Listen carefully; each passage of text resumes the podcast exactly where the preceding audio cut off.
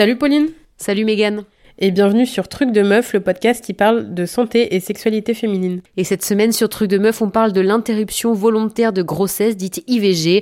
Pour ça, comme on vous l'a annoncé la semaine dernière, on a reçu Mel à notre micro qui est bénévole au planning familial du 06. Vous pourrez découvrir à travers cet épisode la marche à suivre si vous avez besoin d'avoir recours à une IVG. On vous souhaite une bonne écoute.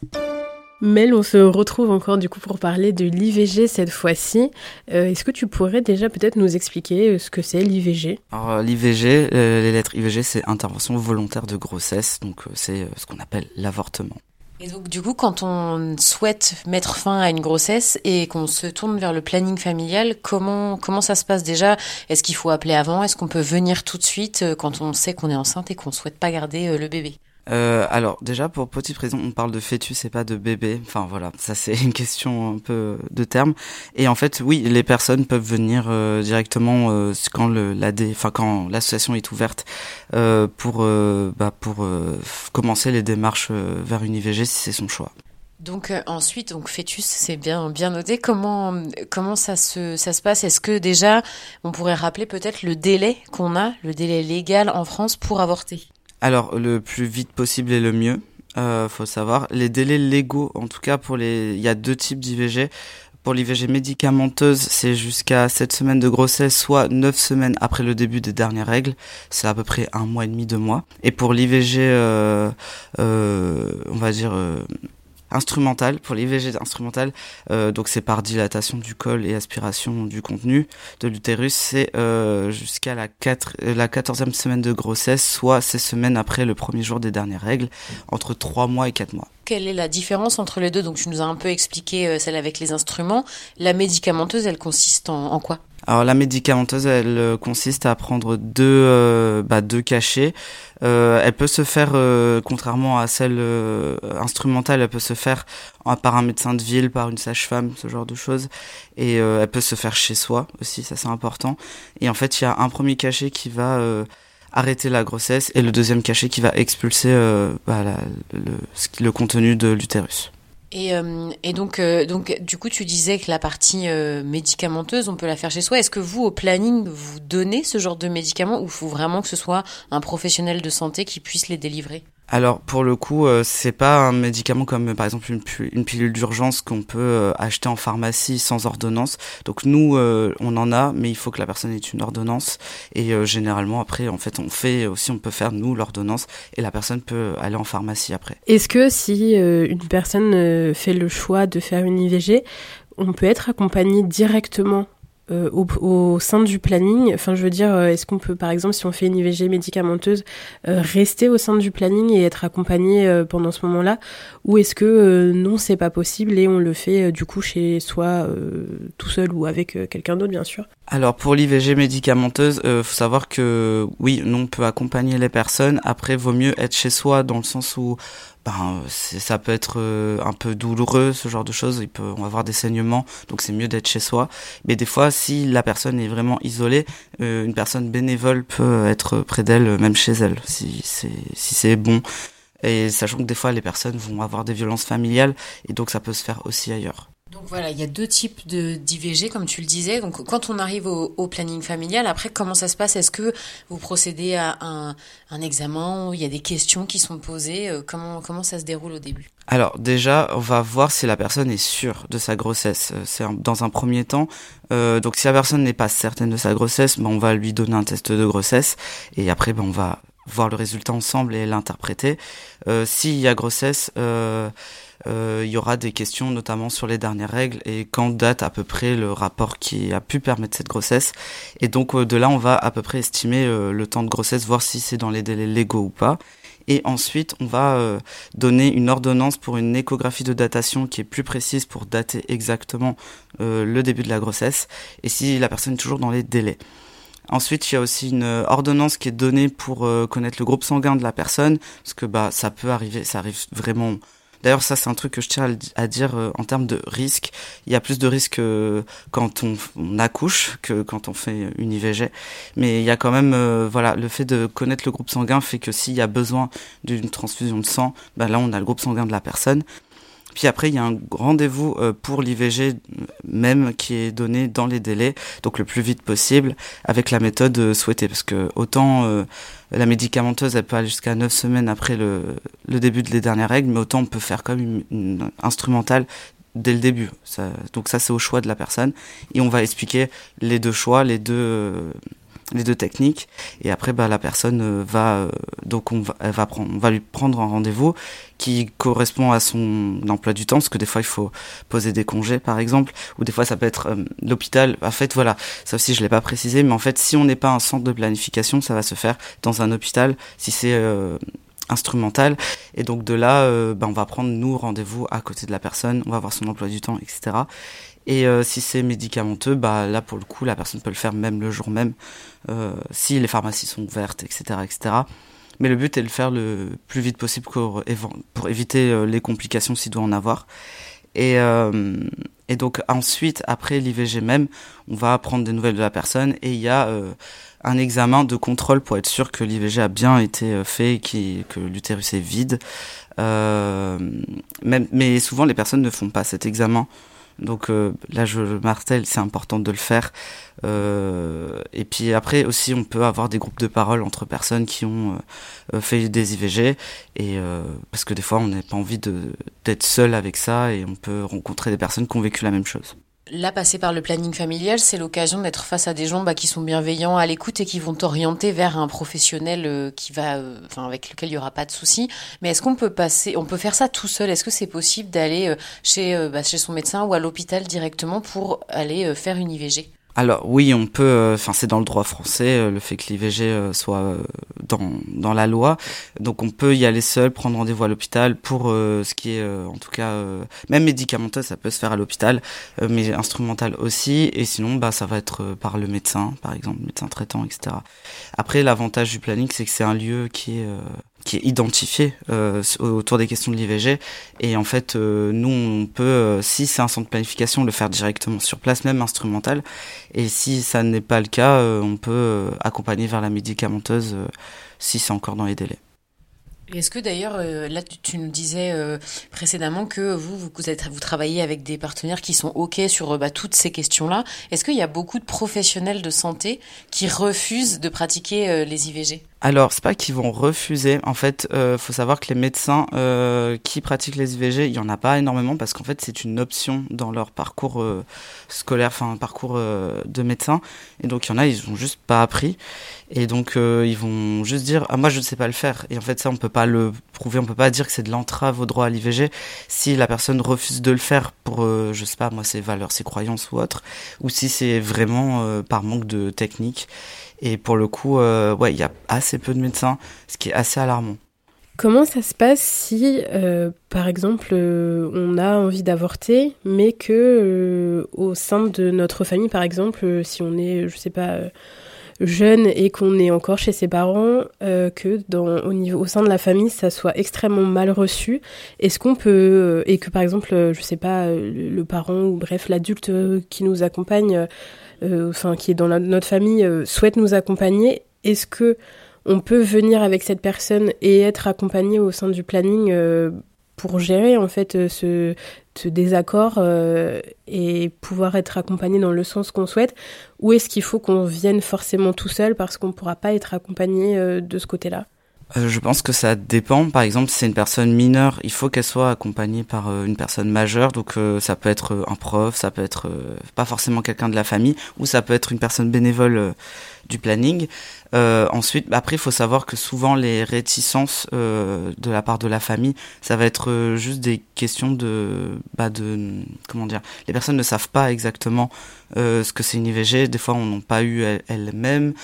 Et donc nous, on est là aussi pour répondre aux questions. Et en fait, euh, il y a souvent beaucoup d'idées reçues autour de l'IVG. Et, euh, et, en fait, nous, on va être là pour juste expliquer qu'est-ce que c'est. Et souvent, c'est un événement dans la vie comme plein d'autres événements qui peuvent arriver. Euh, et ça va pas euh, forcément traumatiser la personne, ce genre de choses.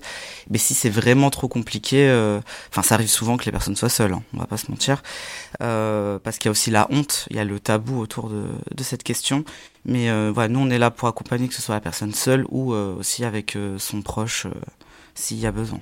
Et du coup, c'est quoi les idées reçues qu'il y a justement le plus souvent autour de l'IVG alors, euh, alors moi, je, là, je, pour le coup, je vais improviser.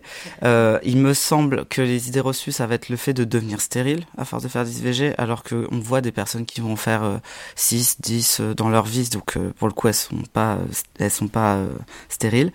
Il y a aussi le fait que c'est, ça peut nous traumatiser à vie, ce genre de choses.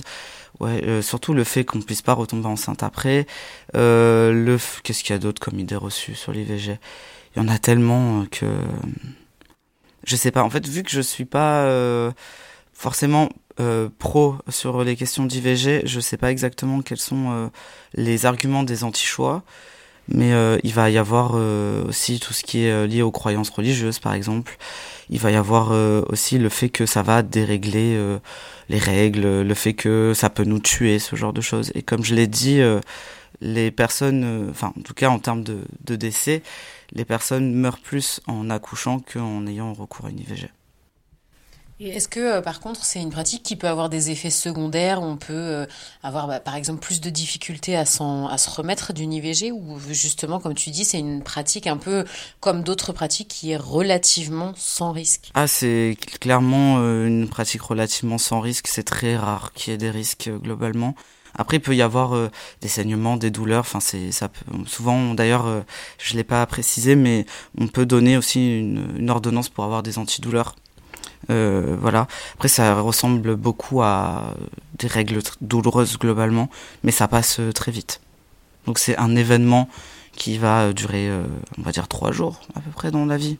Et euh, du coup, est-ce que vous avez plutôt euh, des femmes qui sont euh, jeunes, des femmes qui ont des enfants déjà, pas d'enfants? C'est quoi le type de personne qui vient au planning pour, pour une IVG eh ben, c'est absolument euh, beaucoup de personnes quand, qui peuvent tomber enceintes. On a autant des jeunes mineurs qui ont eu un seul rapport sexuel et qui, pas de chance, euh, sont, tombent enceintes. On a des personnes euh, qui sont pensées être ménopausées, qui en fait le sont pas vraiment et donc qui tombent enceintes. Euh, et qui veulent pas de cette grossesse.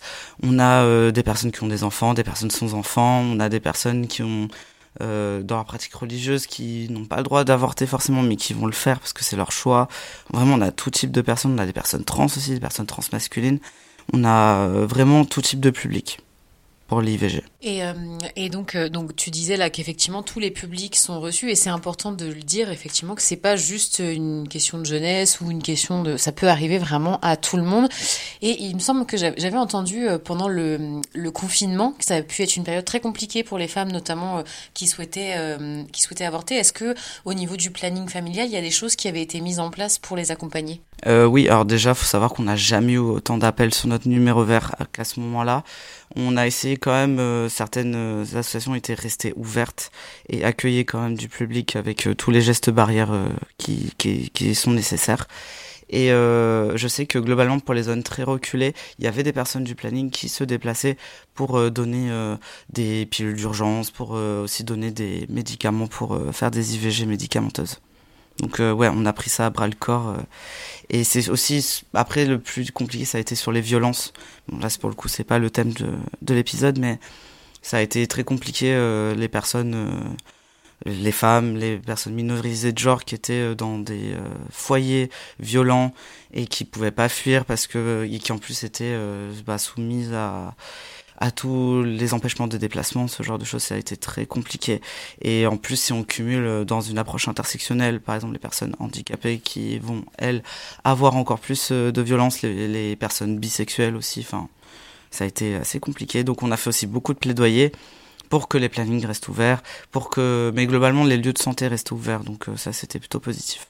Et, euh, et, du coup, est-ce que euh, vous constatez qu'il y a de plus en plus de recours à l'IVG, de moins en moins? Est-ce qu'il y a des, enfin, une évolution à ce niveau-là euh, sur le territoire? Eh ben, globalement, c'est toujours les mêmes chiffres depuis, je crois, plus de 40 ans. En fait, c'est toujours la même proportion de, de personnes qui vont avoir recours à l'IVG sachant qu'on est de plus en plus nombreux nombreuses, donc finalement, on ne pourrait pas se dire qu'il y en a de moins en moins? Peut-être. Mais en tout cas, non, c'est ça. D'ailleurs, c'est euh, bah, une des idées reçues, c'est de dire qu'il y, a, y a des personnes qui vont passer par l'IVG comme moyen de contraception. Euh, non, ce n'est pas le cas. Ça peut arriver même quand on se protège, qui est euh, une contraception qui, qui, qui, foire à un moment. Euh, il y a plein de d'éléments qui fait qu'on peut avoir recours à l'IVG dans sa vie une fois ou plusieurs fois. Et globalement c'est la même proportion quoi. Mais c'est ça peut toucher euh, il me semble que c'est une femme sur trois enfin une femme ou une personne en tout cas qui peut tomber enceinte sur trois qui qui a recours à l'IVG dans sa vie. Il me semble que c'est ça les chiffres. Oui, c'est important de rappeler qu'on fait pas ça par euh, par plaisir. L'IVG c'est un droit, mais c'est pas, enfin les femmes vont pas se faire avorter comme ça euh, pour le plaisir. Non, et euh, souvent d'ailleurs on a remarqué que les personnes qui vont avoir recours dans leur vie à plusieurs IVG, quand je dis plusieurs, ça va être au-delà de quatre. Hein clairement, c'est des personnes qui en fait vivent des violences. Euh, ça va être des personnes que leur partenaire euh, va jamais prendre la charge contraceptive et qui va dire euh, moi je veux pas d'enfant mais qui va rien mettre en place et donc la personne va faire ça seule dans le secret etc. donc ça peut être très compliqué. D'ailleurs est-ce qu'il y a un accompagnement donc tu disais il y a des groupes de parole mais aussi c'est possible d'aller voir un psychologue ou quelqu'un pour discuter de ça quand c'est bah, un avortement qui peut être mal vécu? Alors oui, euh, donc euh, selon les associations, soit il y a des, il y a un, une psychologue sur sur place, soit euh, c'est pas le cas, mais on a aussi euh, un annuaire de psychologues safe pour traiter de ces questions-là s'il y a besoin. On en parlait un petit peu, un petit peu plus tôt que justement l'idée pour le planning, le combat, c'est d'institutionnaliser, euh, non, de constitutionnaliser l'avortement. Euh, Est-ce que, euh, regarde ce qui se passe dans le monde, justement, il y a une grande inquiétude euh, du planning et des femmes de manière générale sur ce droit qui est bah, de choisir ou non d'avoir euh, un enfant, de porter une grossesse jusqu'au. oui, en effet, c'est très alarmant, sachant que nous, le planning, en tout cas en France, on est dans ce qu'on appelle l'IPPF, donc c'est, je vais retrouver ça vite. Euh, pour être sûr de, des termes précis. L'IPPF, c'est la Fédération internationale du planning familial. Et en fait, euh, il y a beaucoup de pays euh, qui sont dans l'IPPF. Et en fait, on remarque qu'il y a de l'entrave à l'IVG et de plus en plus dans un peu partout dans le monde, que ce soit en Europe ou que ce soit ailleurs. Et en fait, oui, ça nous ça nous questionne.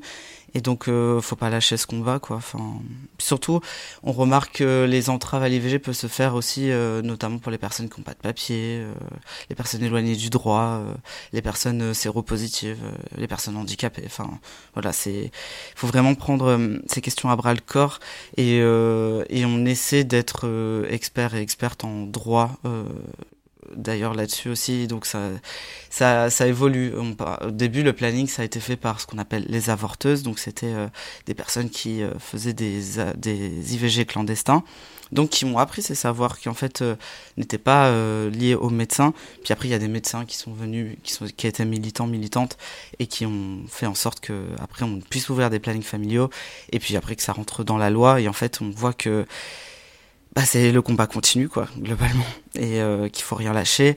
Et euh, et euh, ouais il faut bousculer beaucoup de choses euh, dans cette société pour que ce droit soit effectif.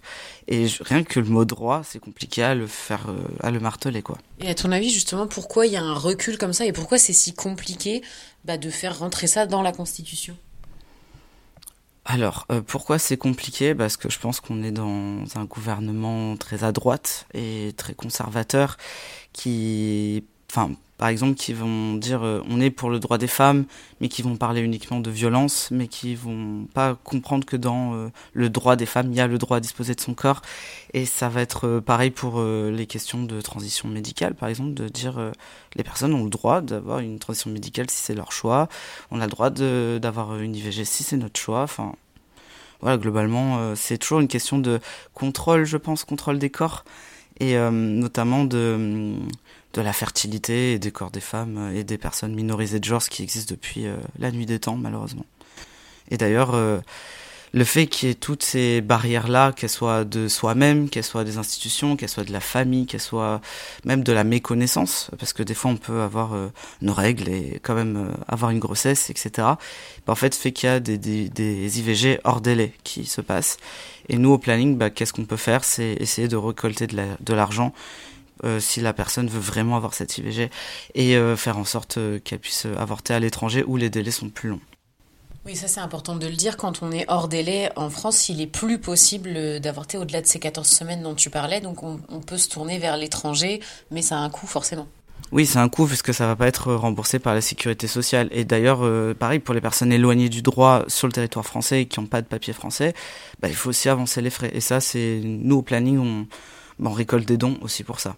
Donc du coup, pour résumer, si on se retrouve euh, bah, face à une grossesse dont qu'on ne souhaite pas mener à bien, on peut se rendre directement au planning familial ou téléphoner pour être accompagné de la meilleure manière en fonction bah, de l'état de l'avancement euh, de la grossesse aussi, et que vous, vous êtes là pour ça, vous êtes là pour accompagner et faire en sorte que bah, ça, n'est pas de, de coût pour les personnes euh, qui, qui souhaitent avoir un IVG, ni au niveau moral, ni au niveau financier. Exactement. Et il faut savoir, euh, vraiment, faut le marteler, c'est anonyme et gratuit. Donc, euh, surtout pour les personnes mineures, ça peut être euh, plutôt confortable de le fait que ce soit anonyme. Et euh, pour le coup, oui, comme euh, tu disais, on peut appeler que ce soit directement les associations départementales. Ça se trouve sur le site, ça se trouve sur Google, les, les numéros selon où on est dans le territoire français. Mais il y a aussi le numéro vert, donc je rappelle le numéro 0800 08 11 11, qui est ouvert du lundi au samedi de 9h à 20h. Et il y a le chat maintenant qui euh, existe depuis très peu de temps, qui est ivg-contraception-sexualité avec un. Euh, qui peut euh, nous, euh, qui peut permettre aux personnes d'être orientées. Bah, merci beaucoup. De rien, merci à vous. On espère que cet épisode vous a plu et qu'il vous aura été utile. N'oublions pas que l'IVG est un droit acquis mais qu'il peut nous être retiré à l'image de ce qui se passe aux États-Unis. Vous pouvez retrouver toutes les informations sur le planning familial dans la barre d'infos et quant à nous, on vous dit à la semaine prochaine pour un nouvel épisode. Ciao les meufs